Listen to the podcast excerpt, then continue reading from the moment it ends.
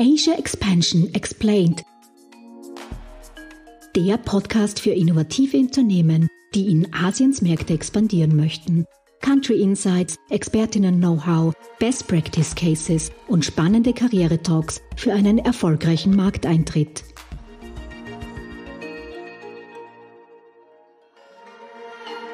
Hallo und herzlich willkommen zurück zu unserer zwölften Podcast-Folge von Asia Expansion Explained.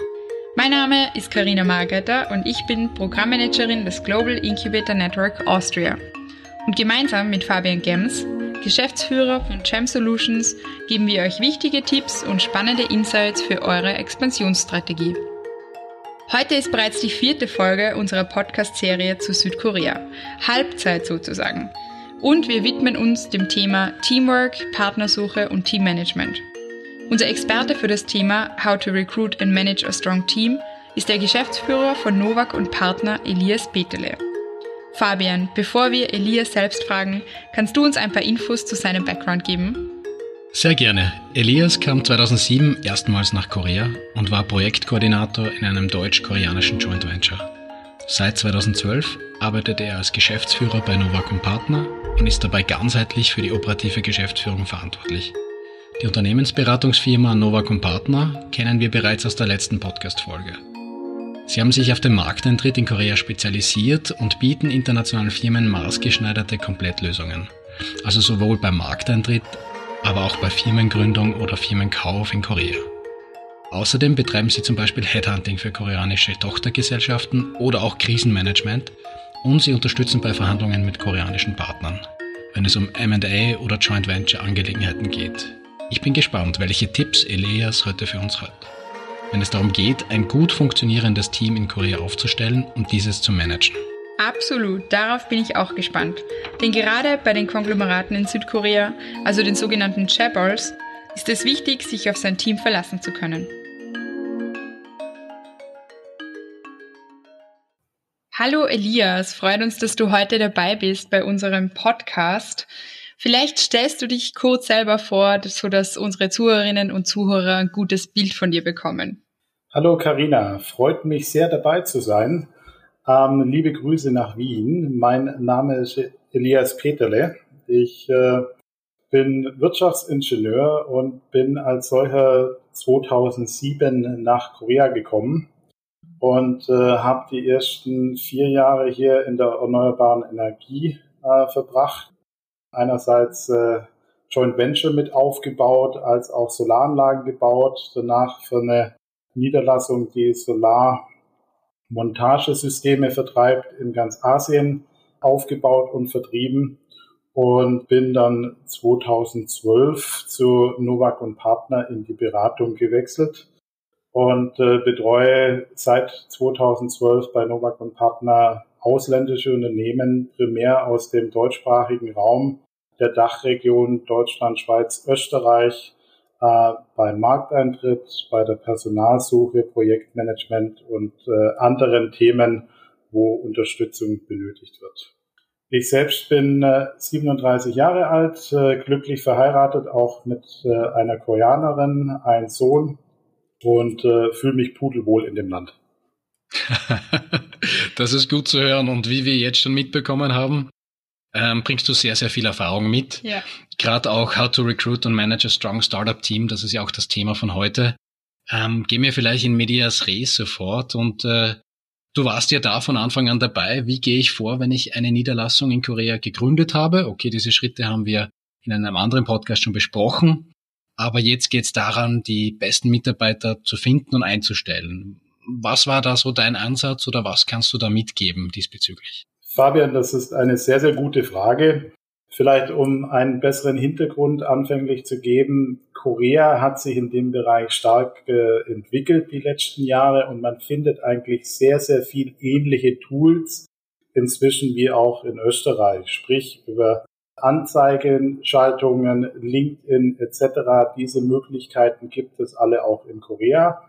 Äh, auf der anderen Seite unterscheidet sich Korea doch stark von ähm, äh, den westlichen Ländern, weil Korea von der Dynamik und von der Demografie her äh, diverse Besonderheiten hat. Und gute Leute sind oft äh, sehr, sehr schwer zu bekommen. Und in der Regel agieren die größeren Unternehmen daher nahezu ausschließlich über private Recruitment Agencies, Headhunter etc., um an Personal heranzukommen. Und es ist essentiell wichtig zu wissen, von daher brauche ich einen Spezialist oder brauche ich jetzt eine, ähm, eine untergeordnete Fachkraft oder brauche ich Bandarbeiter, Personal etc., äh, um das richtige Tool und den richtigen Weg zu wählen. Mhm. Okay, vielleicht äh, aus deiner eigenen Erfahrung, ähm, jetzt haben wir gehört, okay, wir müssen einmal wissen, in welche Richtung gehen wir überhaupt als Unternehmer. Wen brauchen wir genau, um die richtigen Kanäle zu wählen? Vielleicht können wir das gleich auch plakativ beschreiben. Das heißt, ich bin jetzt ein österreichisches Startup, äh, komme nach Korea, habe jetzt die Firmengründung gemacht und suche jetzt eine rechte Hand, die mir hilft, äh, den koreanischen Markt aufzubauen und dann natürlich auch eventuell, das wirst du uns dann gleich sagen, ist es ein guter Ansatz, um mit einer rechten Hand dann die weiteren äh, Mitarbeiter zu finden. Wie würde man da vorgehen, damit man diese rechte Hand findet, jetzt ohne dass ich dir jetzt die Branche oder Technikschwerpunkt oder was vorgegeben habe? Also als allererste Anlaufstellen sind natürlich immer die regionalen Vertretungen auch nicht schlecht. Wir haben die äh, österreichische Botschaft in Seoul, äh, die hat auch Advantage Austria mit dabei, äh, früher die Wirtschaftskammer Österreich. Ähm, und die haben äh, natürlich gute Kontakte und auch Adresslisten von möglichen Anlaufstellen, sei es jetzt im juristischen, im Recruitment-Bereich oder auch im generellen Beratungsbereich. Das ist ein äh, immer ein sehr, sehr guter Anlaufspunkt. Alternativ gibt es auch noch die Deutsche Handelskammer und andere Handelskammern, die sehr aktiv sind, die auch unter Umständen gut funktionieren. Allerdings äh, kann man auch über die normale Online-Suche diverse Firmen identifizieren, die im lokalen Markt unterstützen können. Und in der Regel ist die Erstberatung auch kostenlos. Von daher äh, ist jeder gut beraten, sich äh, verschiedene Beratungsfirmen und Recruiter anzuschauen und mal ein erstes Gespräch zu suchen. Und dann ist das oft halt eine Frage der Präferenz und äh, dem, dem Miteinander, wen man dann wählt, um die ersten Schritte in dem Bereich zu machen. Mhm. Abhängig auch von, von der Funktion. Oft fängt man natürlich an bei der Niederlassung mit einer Sekretärstelle, Assistenzstelle, diese Personen kann man auch anfänglich gut über eine Anzeigensuche finden. Aber auch hier sei ähm, empfohlen, sich dann, wenn man diesen Weg wählt, sich die Zeit zu nehmen und natürlich die Kandidaten ausführlich anzuschauen. Hm. Mhm. Und wie würdest du sagen, du hast es schon angesprochen, dass man Talente natürlich auch sehr schwer findet. Unterscheidet sich Korea hier, hier von Europa? Also so Gefällt es Koreanerinnen und Koreanern, vor allem jungen Menschen, für ausländische Unternehmen zu arbeiten? Oder ist es eher so, okay, wir wollen in die großen bekannten Corporates wie LG oder Samsung? Also wie siehst du das?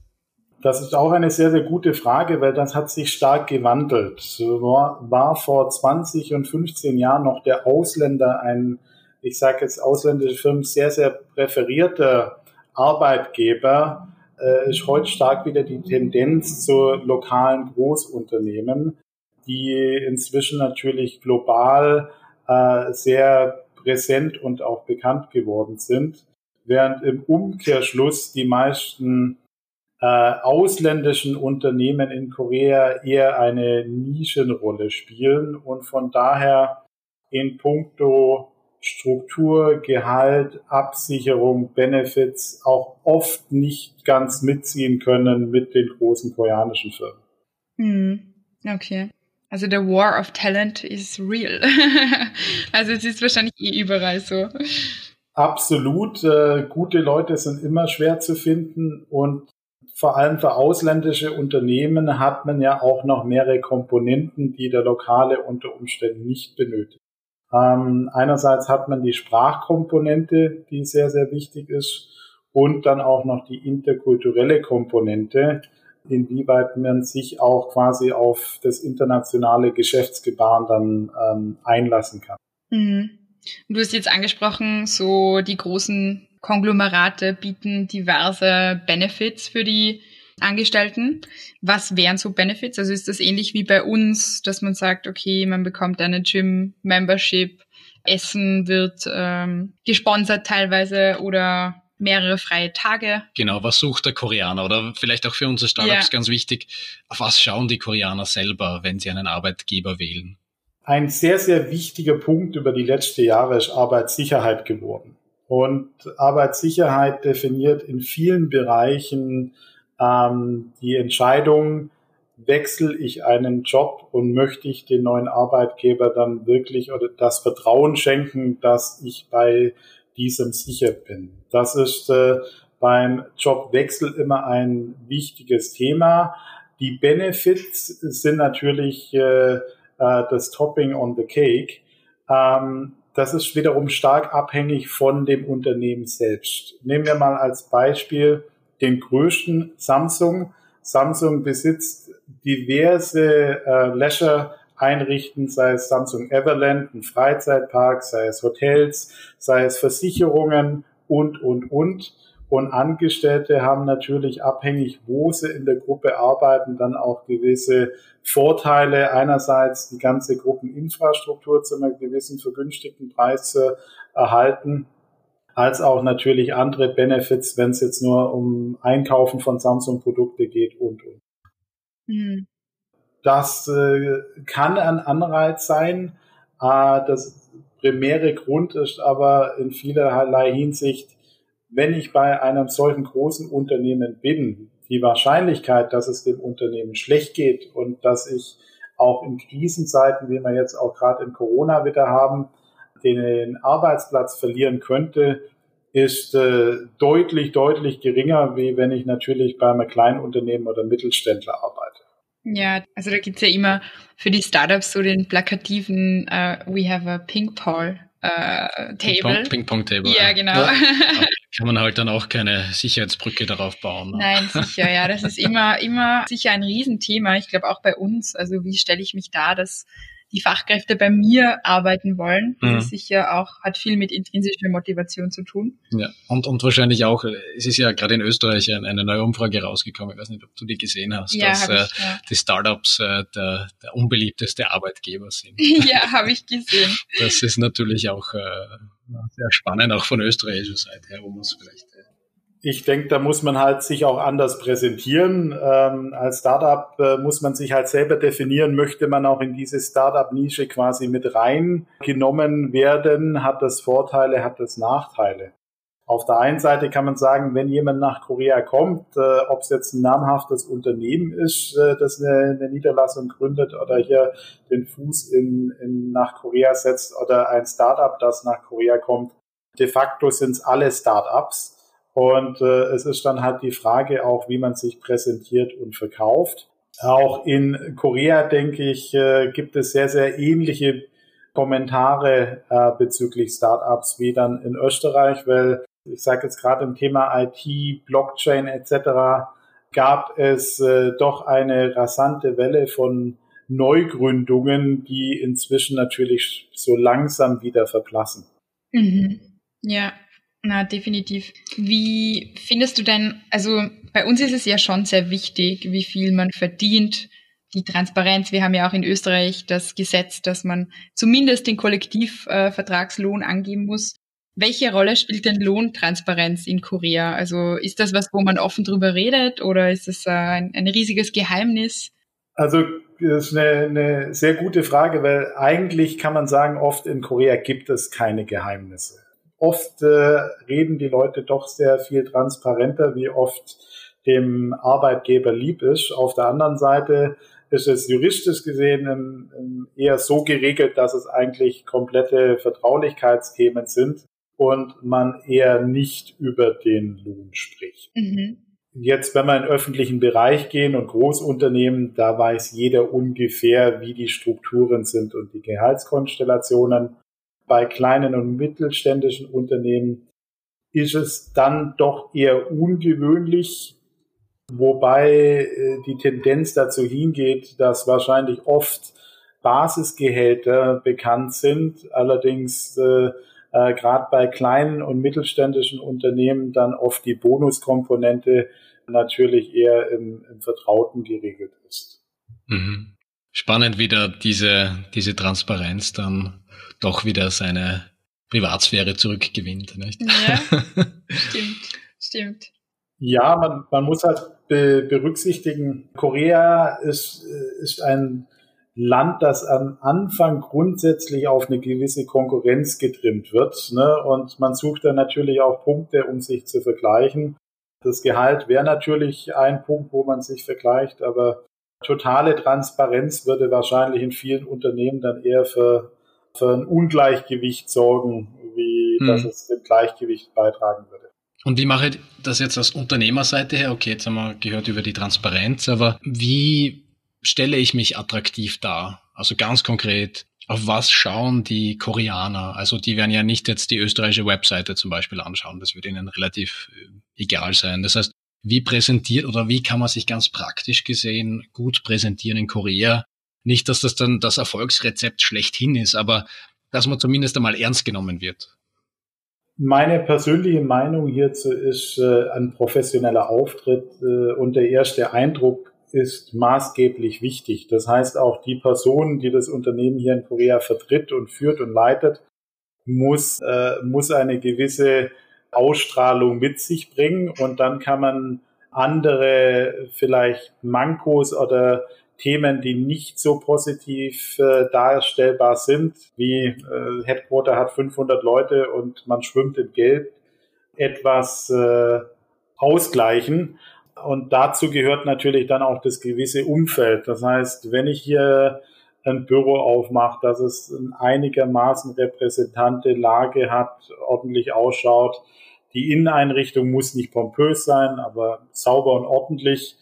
Und äh, dann kann man garantiert auch als kleine Firma einen guten professionellen Eindruck machen. Wichtig ist ganz klar, dass man vermittelt, dass man eine solide Grundstruktur darstellen kann, dass das Geschäftsmodell zukunftsträchtig ist und damit auch der Person klar vermittelt wird, dass bei einer Anstellung eine gewisse Konsistenz und Langfristigkeit äh, vorausgesetzt ist. Mhm. Mhm. Das sind super Punkte. Aus deiner Erfahrung, wie wichtig ist die Stimmung, die auch ausgestrahlt wird? Also dieses non-tangible, dieser Bereich, dass man gerne in die Arbeit geht. Ist das in Korea überhaupt was, wo man sagt, okay, das muss jetzt sein? Oder ist das ein added value oder ein must-have? Also aus deiner Erfahrung raus auch hier sehe ich eigentlich einen massiven Wandel in Korea, während früher doch eher der harte Top-Down-Führungsstil äh, etwas präsenter war, geht es eher heute zu dem Nurturing äh, Business Father, wo äh, das Management natürlich und der Geschäftsführer eine, eine hohe emotionale Komponente auch mit sich bringen sollte, um äh, eine Beziehung zwischen den Angestellten aufzubauen, die äh, eine gewisse Nähe, aber auch Professionalität mit sich bringt. Viele Themen in der Vergangenheit wurden in Korea aus dem Privaten auch oft dann in die Firma mitgebracht und hat man die Kollegen oder auch die, der Geschäftsführer sich äh, mit engagiert, um unter Umständen auch dann Themen im Privaten zu unterstützen und zu zu, zu helfen. Da war oder ist in der Regel deutlich mehr Nähe jetzt wie in der westlichen Welt. Auf der anderen Seite sieht man immer mehr natürlich auch, dass junge Leute hier sich stärker von der westlichen Welt inspirieren lassen und natürlich auch eine gewisse Eigendynamik entwickeln und eine Work-Life-Balance möchten mhm. und mehr und mehr auch wiederum die Trennung zwischen dem beruflichen und dem privaten äh, als positiv sehen. Aber auf jeden Fall ist wichtig, dass die Person ganz klar die notwendige Ausstrahlung mit sich bringt, eine gewisse Fürsorgepflicht auch für sich selber sieht gegenüber den Angestellten und nicht erwartet, äh, dass äh, die Leute äh, stringent nach der Stellenbeschreibung agieren. Ja, ich glaube, du hast jetzt sehr wichtige Punkte auch angesprochen. Also wenn man so durch die Straßen von Seoul läuft am Abend, ist mir persönlich schon noch immer sehr aufgefallen, dass man halt, es ist sehr männerdominiert. Man sieht viele nach dem Job beim Feiern mit dem Chef oder Trinken mit dem Chef. Also das ist schon, glaube ich, noch ein großes Thema und es ist schon noch sehr männerdominiert, oder? Was würdest du sagen? Äh, in der Vergangenheit hätte ich dir da komplett zugestimmt. Äh, Corona bewirkt gerade in vielen Bereichen äh, dort eine deutliche Umschichtung, weil einerseits in den letzten Monaten, wie vor allem gerade aktuell, diese ganze Thematik absolut in den Hintergrund getreten ist und gleichzeitig mhm. beinahe jedem auffällt, hey, brauchen wir das überhaupt? Man kann ja auch wunderbar ohne diese ganzen Themen leben. Yeah. Und ich gehe davon aus, dass es hier eine, äh, eine, eine gewisse dann soziale Änderung auch gibt. Dass Korea stark männerdominierend war in vielen Branchen, ja, definitiv. Dass es auch noch ist in vielen Branchen, auch da stimme ich zu. Auf der anderen Seite sehe ich in dem Land äh, doch auch eine gewisse Umbruchstimmung in dem Bereich. Vor allem jetzt, wenn man die Demografie anschaut, ist meines Erachtens ist gar nicht anders möglich, den, den Schwund von Arbeitskräften quasi zu kompensieren, mit dem, dass auch Frauen mehr und mehr der, der arbeitenden Bevölkerungsgruppe wieder, wieder beitreten. Mhm. Ja, das ist eh super und ich bin schon gespannt, wenn ich das nächste Mal dann nach Korea komme und durch die Straßen gehe, ob mir das auffällt. ja, na, ist eh ist eh wahrscheinlich ähm, ja auch angenehmer für die für die Arbeiterinnen und Arbeiter beziehungsweise Angestellten. Wie ist denn das? Sind Koreanerinnen und Koreaner sehr loyal ihrem Arbeitgeber gegenüber oder ist es doch, hm. äh, wenn der eine mehr zahlt, bin ich weg? Also vielleicht jetzt überspitzt formuliert natürlich. Ja, ich denke, diese, diese überspitzt formuliert, was man zum Teil aus dem früheren China kennt, das ist bei weitem nicht mehr so. Meines Erachtens äh, sind Angestellte generell in Korea sehr, sehr loyal. Und ich würde sagen, in vielen Fällen beruht der Wechsel dann nicht auf einem, auf einem Gehaltsunterschied, sondern in vielen Fällen beruht es eher auf einer Diskrepanz zwischen Abteilungsleiter oder Management und der Person, dass irgendwie die Chemie nicht stimmt. Äh, mhm. Sollte die Chemie stimmen, dann sehe ich äh, die Koreaner als äußerst loyal und wesentlich ähm, äh, wesentlich leidensfester, würde ich sagen, wie jetzt äh, oft in äh, Europa man es gewohnt ist. Mhm. Das bringt uns gleich zu den Anforderungen des koreanischen Arbeitsmarktes. Das heißt, für einen Koreaner selbst ist es jetzt keine große Thematik, wenn man mal am Abend länger sitzen muss oder Wochenenden mal für ein großes Projekt äh, durcharbeiten muss oder wie siehst du das? In der Regel nein. Also in der Regel ist sich jeder seiner Aufgabe bewusst, wobei auch hier gibt es äh, natürlich einen gewissen Umbruch Work-Life-Balance und auch wer ist der Verursacher des ganzen Themas. Ne? Hat man selber irgendwas verschuldet oder ist das Problem auf der Firmaseite, ist man oft äh, energischer dabei, das Ganze zu regeln. Auf der anderen Seite versucht man sich auch hier immer mehr ein bisschen abzugrenzen. Und die dritte Komponente ist das koreanische Arbeitsrecht was äh, doch eher strikt ist an vielen Punkten. Und äh, wir haben inzwischen eine, eine 52-Stunden-Woche, was natürlich immer noch einige Überstunden ermöglicht. Aber wir haben zum Beispiel auch eine Regelung, dass man eine Maximalarbeitszeit von elf Stunden nicht überschreiten sollte. Und äh, das sind natürlich dann schon Themen, da muss man Auge drauf halten, dass, äh, dass man hier konform bleibt. Und man merkt es halt auch einfach, wenn man Leute überlastet. In der Regel sinkt dann auch die Arbeitsqualität. Das heißt, hier sieht man einen deutlichen Umschwung im, im gesamten Land, eigentlich weg von den alten Zeiten, wo in Anführungszeichen Anwesenheit am Arbeitsplatz sehr, sehr viel bedeutet hat und man geht nicht, bevor der Abteilungsleiter geht, hin zu einem doch eher effizienteren äh, organisierten Tagesablauf. Und vor allem in Corona-Zeiten sieht man es bei vielen Großunternehmen, die dann doch anfangen, äußerst flexible Arbeitszeiten einzuführen und äh, den Angestellten extrem viel Freiraum in der Gestaltung des eigenen Arbeitstags geben. Mhm. Okay, also die Wochenarbeitszeit, das Maximale ist 52 Stunden. Genau. Und die Regelarbeitszeit ist in der Regel sind die Arbeitsverträge 40 Stunden Verträge. Ähm, und äh, ich gehe auch davon aus, dass das noch länger so bleibt. Auf der anderen Seite, wie gesagt, dieses Corona-Thema, das bewirkt auch in Korea einiges an, an Umdenken. Und ich kann noch nicht vorhersehen, wie es sich auswirkt, aber ich gehe davon aus, dass definitiv diverse positive Aspekte auch nach Corona noch bestehen bleiben werden. Mhm.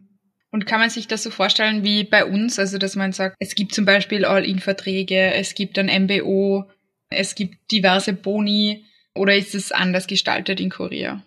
Das ist äh, auch eine recht interessante Frage, weil in Korea das eigentlich sehr, sehr strikt gehandhabt wird, dass eigentlich Überstunden jeglicher Art, die quasi angewiesen werden, auch vom Arbeitgeber vergütet werden sollten. Und es äh, eher äh, die Ausnahme ist, dass äh, quasi ein Festbetrag gilt und eine unlimitierte Arbeitszeit in Anführungszeichen. Wobei generell bei der Bonusregelung es sehr viel Freiräume gibt. Da ist es komplett abhängig äh, äh, am Unternehmen, wie das gestaltet wird. Wir sehen in der Regel Verträge mit zwei bis drei Monatsgehälter. Wir haben aber auch schon deutlich mehr gesehen, wobei generell der Wunsch wiederum von der lokalen Seite eher es ist, den Boni-Anteil natürlich relativ niedrig zu halten und das Basisgehalt relativ hoch. Mhm. Okay. Ja, ist spannend. Aber jetzt kommen wir zu meiner Lieblingsfrage oder zu meinem Lieblingsthema, weil ich schon so gespannt bin auf deine Antworten. Weil ähm, wir haben in den ersten Folgen ja schon gehört, die komplexe Kultur, ähm, Hierarchiesysteme ähm, und dass es alles sehr, sehr verwachsen ist. Ähm, und mich würde jetzt interessieren, wie man denn ein Team richtig managt in Korea. Also so Leadership-Themen als Ausländer zum Beispiel jetzt, wenn man dorthin kommt. Genau, und was sollte man absolut nicht ja, machen? Genau, also schreien oder zum Beispiel solche Dinge wahrscheinlich. Ja, äh, Fabian, Karina, das ist ein sehr, sehr gutes äh, Thema. Ähm, es gibt natürlich wie bei vielen Themen nicht äh, eine Allhall-Lösung. Definitiv äh, braucht man eine gewisse äh, Ressource der Zuwendung und des Verständnisses. Vor allem, man hat hier zwei Kulturen, die zusammenkommen. Ich persönlich sehe das kulturelle Thema immer nicht ganz so kritisch, weil wenn man sich jetzt mal die Sachen übereinander legt, dann wird man sehen, dass man wahrscheinlich 98 Prozent des Themas äh, eher deckungsgleich ist. Allerdings die zwei Prozent ähm, natürlich ähm, herausstechen. Auf der anderen Seite sieht man natürlich maßgeblich, dass Sprachbarrieren äh, mitunter immer das größte Problem im Land sind. Von der Führungs, äh, vom Führungsstil selber man sollte nicht äh, zu top-down sein. Man sollte allerdings auch klare Anweisungen geben und äh, nicht erwarten, dass wenn ich dem Team was in die Runde sage, einer wird schon aufnehmen und dann wird's gemacht. Das in der Regel funktioniert überhaupt nicht, sondern man muss dann auch klar bestimmen, wer was macht und bis wann es gemacht werden sollte und äh, wie wir Rückfragen äh, zu stellen sind und, und, und. Äh, und wenn jeder seinen Arbeitsteil weiß, dann funktioniert das in der Regel sehr, sehr gut. Mhm. Was man auf gar keinen Fall machen sollte, ist zu sagen, ich bin der Ausländer und ich habe in Österreich einen 35-Stunden-Vertrag zum Beispiel. Es ist Freitag 12 Uhr. Ich bin dann mal weg und ihr arbeitet mal schön weiter. ähm, da gilt einfach der Grundsatz führende Vorbild. Und wenn man eine gewisse Vorbildsfunktion einnimmt und übernimmt, dann spurt auch das Team und bekommt man Leute, die für ein das Feuer gehen. Wenn man genau das Gegenteil macht und vormacht, ja, dein Problem ist dein Problem, äh, ich habe mein, mein Pensum geleistet, ich bin dann mal am Wochenende äh, dann kommt relativ schnell der Unmut auf. Mhm, okay. Aber ich finde, das ist schon ein konkreter Unterschied zu Europa. Weil, also jetzt gerade von, von meiner Perspektive aus gesehen, ich denke mir, okay, ich habe mein Arbeitspaket, egal wann ich es mache, also zum Beispiel, ist mir jetzt ähm, nicht so wichtig, ob mein Abteilungsleiter oder mein Chef noch da ist oder nicht. Aber ja, ist spannend zu sehen, auf jeden Fall. Und ähm, glaubst du, dass auch die Angestellten sich auch trauen, etwas zu sagen? Also ist das schon so, dass man sagt, okay, man kriegt Feedback, man nimmt es auch auf oder ist es eher so, man erfährt es über drei Ecken und ähm, ja, es ist direkte Kommunikation ist eher schwierig. Was würdest du da sagen?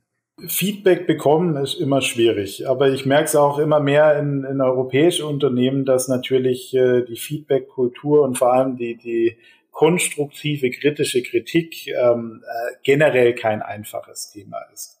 Was mir persönlich aufgefallen ist, Feedback innerhalb einer Gruppe zu bekommen, ist nahezu unmöglich. Mhm. Vor allem, wenn das Feedback quasi bezogen ist mit Management oder personellen Themen. Ne? Wenn das Problem eher technischer Natur ist, dann kann man darüber einfacher reden. Aber ähm, sobald äh, es quasi einen Personenbezug hat innerhalb der Firma, ähm, ist es äußerst schwierig, das in einer größeren Gruppe auszudiskutieren, Probleme anzusprechen, Lösungsansätze ähm, auszuarbeiten. Mhm.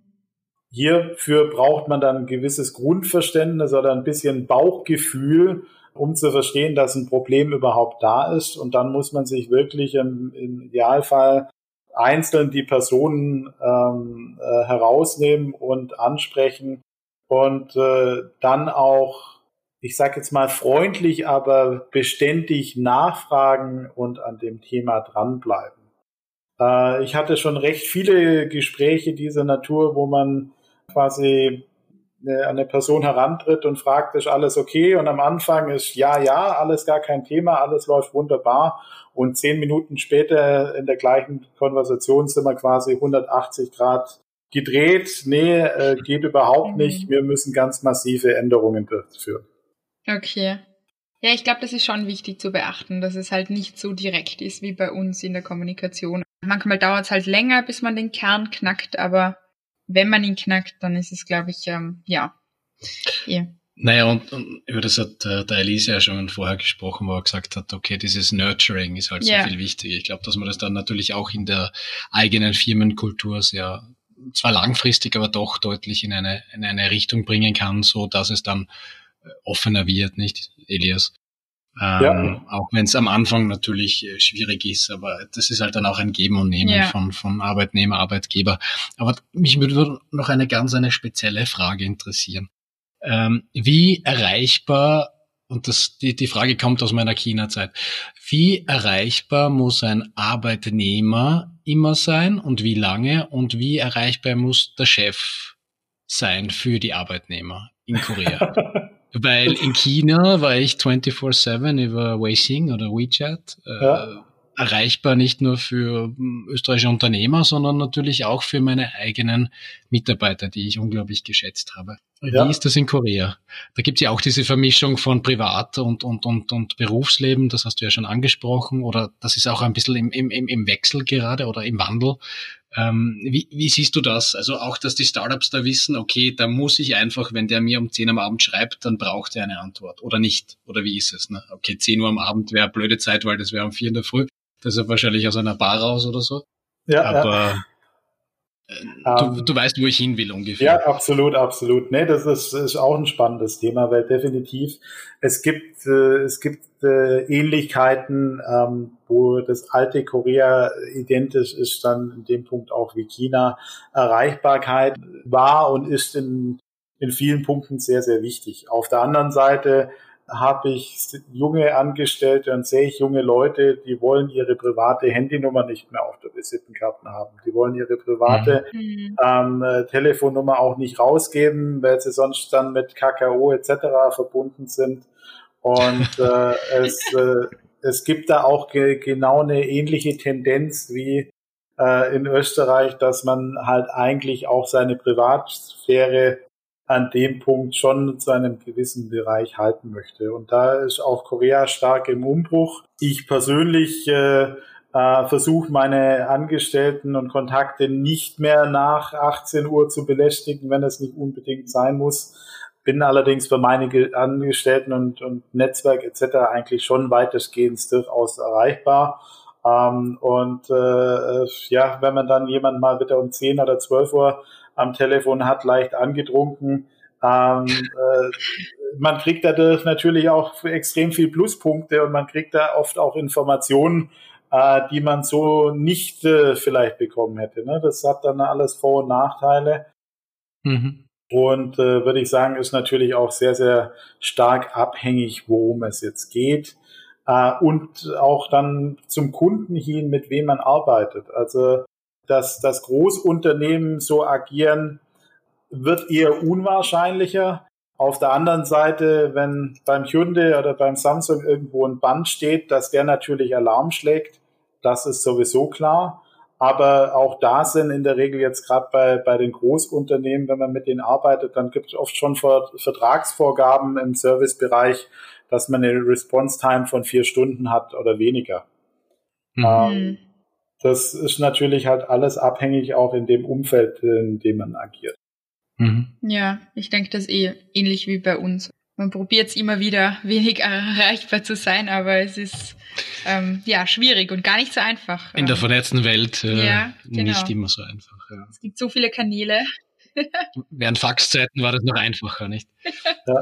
Man kann ein anderes Beispiel nehmen. Also man kann ja zum Beispiel auch sehen, wie, wie tickt die koreanische Regierung, ne? wie tickt hier der öffentliche Bereich.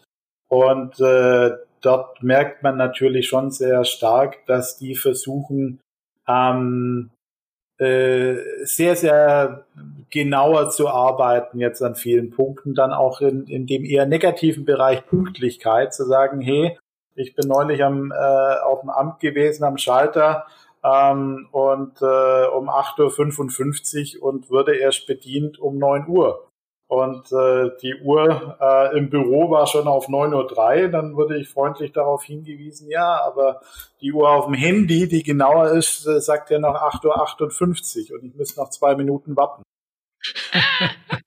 das hätte es in einem Korea vor 10, 15 Jahren nie gegeben. okay, ja, spannend. Ja, also ich glaube, jetzt haben wir echt einen guten Einblick bekommen in wie man am besten mit Korean Teams arbeitet, wie man sie findet. Vielleicht das, was wir all unsere Podcast-Gäste fragen. Was ist denn dein persönlicher Erfolgstipp? Ähm, vielleicht kannst du uns noch äh, ein wenig hier ähm, ja den Startups einfach sagen, was sie auf gar keinen Fall tun sollen, ähm, was du glaubst ist wichtig und halt nochmal deine Erfahrungen kurz zusammenfassen. Sehr gerne. Also ich persönlich sehe als absolute Priorität äh, eine gewisse eine gewisse Konsistenz mitbringen, dass man sagt, das, was man anfängt, das zieht man auch durch und macht man fertig. Wenn man, wenn man das richtig vermitteln kann und auch dahinter steht, dann kommt man in Korea sehr, sehr weit.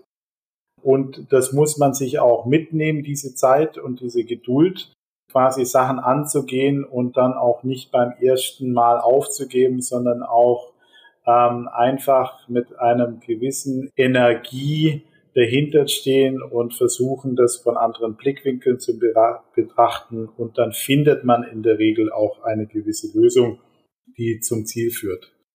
Was mhm. man nicht machen soll, ist genau das Gegenteil. Erwarten, dass äh, Korea ähm, ein ein Land der ersten Welt ist und äh, hier alles bling bling ist und perfekte IT und alles ist voll automatisiert. Ich komme vorbei, ich drücke auf den Knopf und das äh, Thema läuft.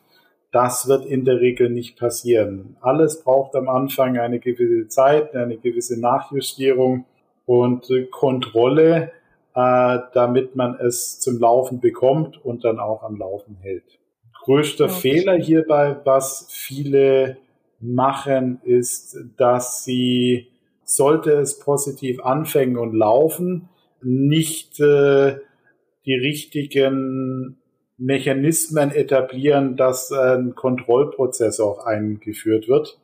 Und äh, man dann relativ schnell sagt, ach ja, ich war da, es läuft, ich komme dann mal im Jahr wieder.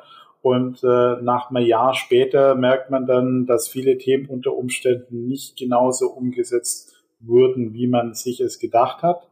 Das kann man aber auch oft den anderen nicht zum Vorwurf machen, weil wir sehen einfach in vielen Fällen, es würde nicht genau kommuniziert, was die Erwartungshaltung war. Es würde nicht genau definiert, was denn gefordert würde an, an quasi Reporting, Dokumentation etc. Und es würde auch nicht reingeschaut. Und äh, mhm. dann kommt es natürlich oft vor, einfach, dass äh, es zu bösen Überraschungen kommt, wenn man dann ein, zwei Jahre später wieder im Land ist und sich äh, mit den Themen auseinandersetzt fort. Ja, ich glaube, das ist eh so wie wir auch schon bei unserer China-Serie immer gesagt haben. So, das gilt äh, zu 100 Prozent auch für Korea. Korea ist kein Markt im Vorbeigehen. Man muss sich äh, eine Strategie überlegen und die durchziehen und Langfristigkeit ist sicher auch ähm, das Stichwort. Und ja, uns bleibt nicht mehr viel übrig, außer Danke zu sagen, Elias, für deine tollen Einblicke. Und ähm, ja, ich glaube, die Startups können sich immer an euch wenden ähm, bei Novak und Partner. Und ja, ansonsten vielen Dank fürs Dabeisein. Danke, Elias. Fabian, Karina, ich danke auch recht herzlich für die Gelegenheit und eure Zeit. Und natürlich stehen wir jedem Rede und Antwort äh, und geben weitere Auskünfte über Korea. Wir sind schon wieder am Ende unserer Folge angelangt. Das war die vierte Folge zu Südkorea und wir freuen uns, wenn ihr auch nächste Woche wieder mit dabei seid bei Asia Expansion Explained. Das war Asia Expansion Explained, Ihr Podcast für eure Internationalisierung nach Asien. Ihr habt Fragen, Anregungen, Wünsche? Dann schreibt uns unter podcast.gin-austria.com. Weitere Infos zu den Startup Services von Global Incubator Network Austria findet ihr auf gin-austria.com. Ready for the next steps? Go big, go global, go Asia. Dieser Podcast ist eine Kooperation zwischen Jam Solutions und dem Global Incubator Network Austria, ein Förderungsprogramm des Austria Wirtschaftsservice und der österreichischen Forschungsförderungsgesellschaft.